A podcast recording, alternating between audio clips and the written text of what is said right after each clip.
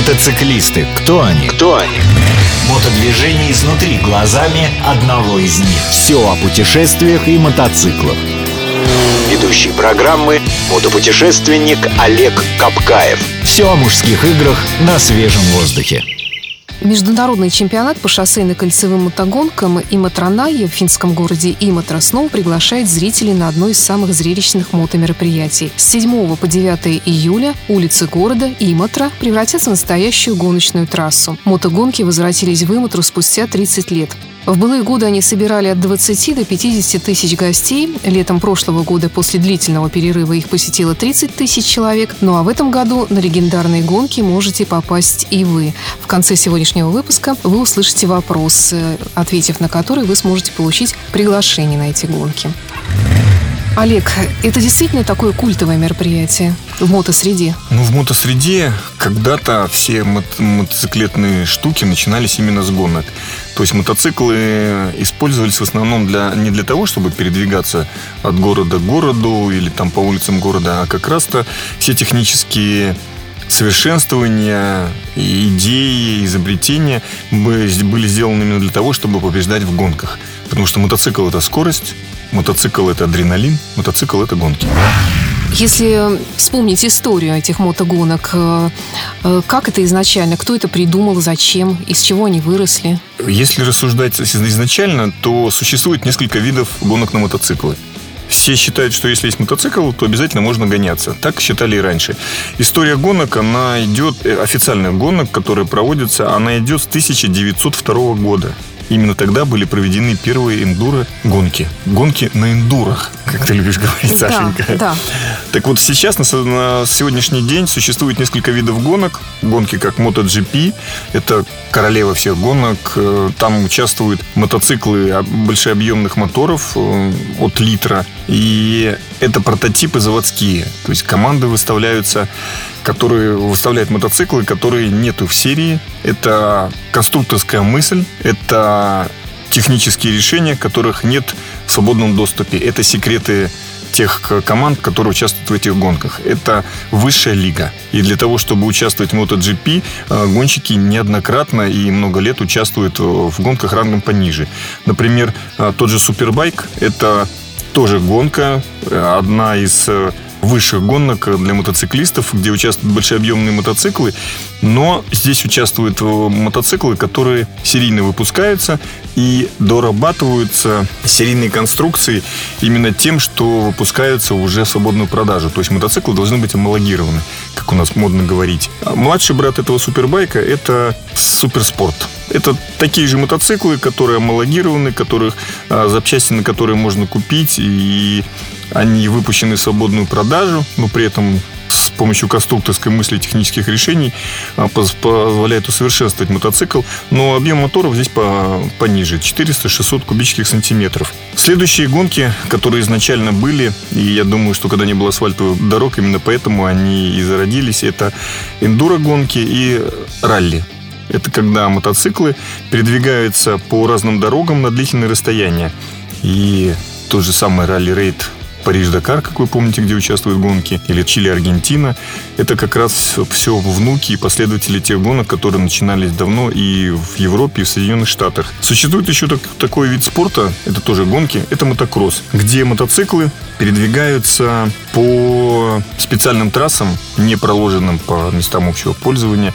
Это специальные трассы, которые изготовлены именно для того, чтобы гоняться там на мотоциклах, на кроссовых, которые называют. Это грязь, это насыпные кучи песка, это бревна, это поваленные деревья. Это все специально создано для того, чтобы были искусственные препятствия для проявления мастерства гонщиков. Я думаю, что все знают, все мы выросли, когда-то в нашей стране было очень развито, это гонки спидвей, где мотоциклы двигаются по специальному гаревому стадиону, в большом наклоне, и четыре гонщика гоняются по кругу. Круг может быть от 260 до 400 метров. Это всегда грязь, шум, гарь. И помните этот запах касторового масла, потому что мотоциклы, они все а, в основном двухтактные были в то время.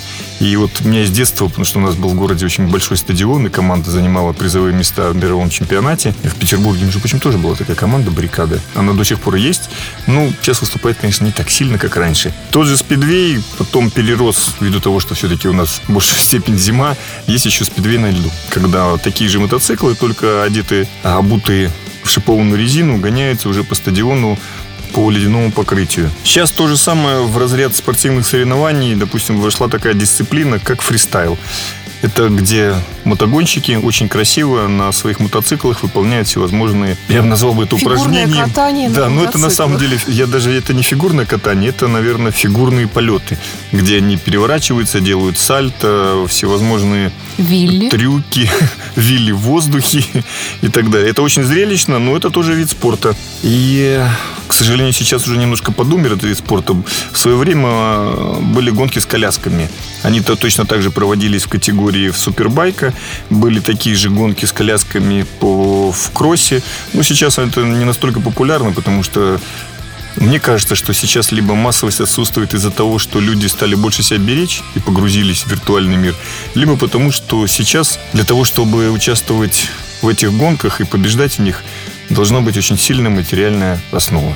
Потому что современные мотоциклы очень дорогие, технологии шагнули далеко, и поставить дорогую передовую резину или там впрыск, или даже выхлоп стоит очень больших денег. Мотосреда. То есть для того, чтобы участвовать, мотоцикл должен быть как-то усовершенствован. То есть на простом мотоцикле, на котором ты занимаешься cafe racing ом, допустим, или даже дальнобоем, ты не можешь Нет, поучаствовать. участвовать в можно в гонках на любом мотоцикле. Просто для того, чтобы участвовать в этих гонках на хорошем уровне, мотоцикл должен быть подготовлен. То есть ты можешь заявиться, можешь участвовать, но а, тебе нужно соответствовать требованиям этих гонок. У всех гонок есть технический регламент, и он очень сильно и серьезно соблюдается. А б, кроме того, ты еще должен показать какой-то результат, чтобы тебя выпустили. Иначе будет как в той песне. Вон Сэм Брут обошел меня на круг. То есть все равно это гонка для профессионалов. В основном, да, это профессиональные гонщики гоняются. А в чем особенность именно, именно вот этой самой финской гонки? э, Финская гонка – это. Вымотри. Это один из этапов чемпионата мира по супербайку. Его особенность в том, что еще тогда, до 1974 года гонка проводилась, они гонялись и будут гоняться в этот раз по территории города. То есть по улицам города строится трасса, создаются островки безопасности, так чтобы обезопасить зрителей, там строятся трибуны, и гонку можно наблюдать внутри городской среды. Это не гонка по стадиону, по специальной трассе, это именно городская гонка. С какой скоростью они мчатся по этой трассе? Ну, на некоторых участках они разгоняются до 220 км в час. А в чем тогда интерес для зрителя, если он смотрит с одной точки и мимо него проносятся эти сумасшедшие? А запах, а шум, адреналин, а большие экраны, а соседи, которые болеют Даже за других испугаться не гонщиков. успеешь. Возможно. Мотосреда. А на чем ездят, как правило? Какие то мотоциклы? Ну, это мотоциклы всех марок. Это, я не знаю, все производители участвуют в этих гонок, и существуют заводские команды, которые поддерживают этих мотоциклистов. Поэтому марки там участвуют все, начиная там от BMW, Ducati и заканчивая Kawasaki, Honda, Yamaha. Просто все производители, которые выпускают супер, супер мотоциклы, спортбайки, они участвуют в этих гонках. А есть ли какие-то особенности передвижения по этим трассам? Скорость, скорость, скорость. И все. И все. Затормозил на секунду, гонку проиграл. А чтобы вы представляли э, мастерство пилота в таких гонках, траектория гонщиков, которые выигрывают э, этапы, от, э, составляет отклонение трассы, по которой двигается гонщик, который побеждает вот, э, в супербайке или в MotoGP, от э, идеальной траектории, которую рассчитывает компьютер, составляет 5-7 сантиметров. Мотосреда. Бестолковый словарь. Сегодня как раз у нас слово супербайк. Супербайк – это не супермотоцикл и не супервелосипед. Так называются спортивные соревнования на мотоциклах серийной конструкции объемом около тысячи кубических сантиметров, которые проводятся на специально построенных трассах по асфальтовым дорогам. Мотосреда. Модельный ряд. Сегодня, так как мы разговариваем про гонки, у нас в гостях Ducati Panigale 1199 RS. Первое, что хочется сказать, это Ducati. Второе, это единственный двухцилиндровый мотоцикл, который участвует э, в гонках супербайка. При этом Ducati себе умудрилась выхлопотать больший объем, потому что специально в техническом регламенте прописано для мотоциклов четырех цилиндров для мотоциклов двух цилиндров. Поэтому они могут использовать в гонках мотоциклы объемом до 1300 кубических сантиметров. Но и при этом при своем объеме 1199 Panigale RS она является техническим воплощением и совершенством итальянского мотоциклетостроения. Ну, во-первых, она красная. Эта модель. Во-вторых, это очень быстрая модель. Баллонский супербайк я бы назвал приближением к мотоциклу будущего. Этот мотоцикл уже поступил, уже несколько лет продается в различных модификациях. И те, кто знает, что такое скорость и любит почувствовать скорость, конечно, при пересаживаясь на такой мотоцикл, понимает, что итальянские баллонские конструкторы шагнули далеко вперед именно по ощущениям мотоцикла по сравнению с японскими мотоциклетостроениями. Характерна безрамная конструкция, то есть вот узнать этот мотоцикл среди других спортбайков можно только по изяществу линий и там по глазам, ну, по надписи, наверное. И если присмотреться, то можно увидеть, что всего два цилиндра. Но мотоцикл без рамы, без той легендарной клетки, которая была из труб на всех мотоциклах Дукати до появления Панигали. Двигатель несет весь мотоцикл вместе с специальным монококом, что дало неслыханную жесткость, жесткость для мотоцикла и закладывать его на трассе, говорят, что одно удовольствие. Я, к сожалению, на нем не гонял, но я представляю, что если жесткий мотоцикл, то на нем можно вытворять такое себе позволяя, что на другом мотоцикле, который, скажем так, плывет на больших скоростях и больших наклонах, это просто, скорее всего, это очень-очень-очень бодрит. О мощности мотоцикла говорит цифра 170 лошадиных сил на заднем колесе. Когда-то, еще несколько лет назад, производители боролись за то, чтобы тяговооруженность мотоцикла соответствовала весу. То есть на 150 килограмм веса 150 лошадиных сил считалось идеальным достижением. А здесь 170 сил на 147 килограмм. То есть представляете, как заряжен этот болид. И говорят, что 210 лошадиных сил снимается с вала мотора. Это цифра, которая пока недоступна никаким другим производителям. Мотоцикл БАК 23 литра, расход топлива очень серьезный, потому что а, вся мощность этого мотоцикла начинается в районе 8 тысяч оборотов. То есть 8, 9, 10 тысяч оборотов нужно все время крутить ручку, соответственно, потребление бензина очень большое. И на таком баке иногда можно проехать меньше 200 километров. Ну, понятно, что если ездить по городу, тихонечко, плавно, соблюдая все правила дорожного движения, я думаю, что расход топлива, ну, наверное, приблизится где-то к 7 литрам. Что характерно для этого мотоцикла, но не характерно для Дукати, наступив себе на горло, итальянские конструкторы сделали масляное сцепление. Теперь нет того скрежетащего железного звука, не видно вот этих всех вращающихся частей. Все вращается в масляной ванне, но это позволяет зато греть это сцепление и беспощадно эксплуатировать мотор. Мотоцикл оснащен всеми видами электроники, которая только возможно сейчас поставить на мотоцикл. По информации и по существу, это самый электронно оснащенный мотоцикл. Ты можешь управлять подвеской, мотором, выхлопом, индикацией. В общем-то, всем. Ты можешь управлять даже реакцией ручкой газа. То есть ты можешь выставить, выставить ее так, как тебе будет удобно. Мотоцикл дорогой, новый мотоцикл а, даже в Италии стоит э, под 25 тысяч евро. Соответственно, у нас такой мотоцикл стоит где-то около 40 тысяч евро.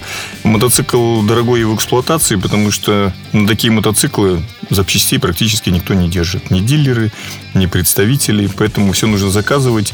И так как это Дукати, так как это спортивная модель, все запчасти стоят очень и очень дорого.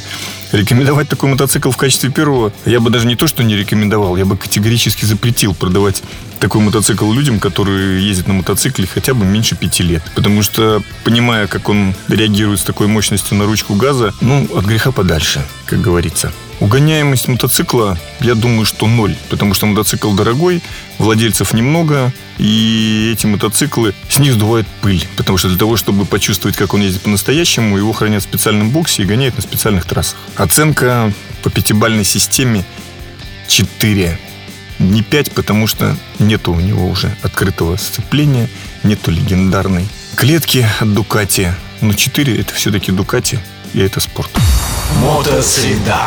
Сегодня мы разыгрываем два билета на гонку Иматраная, международный чемпионат по шоссейно-кольцевым мотогонкам, который проходит в финском городе Иматра с 7 по 9 июля этого года. Для того, чтобы получить приглашение, нужно ответить на вопрос. В каком году была проведена первая гонка в Иматре?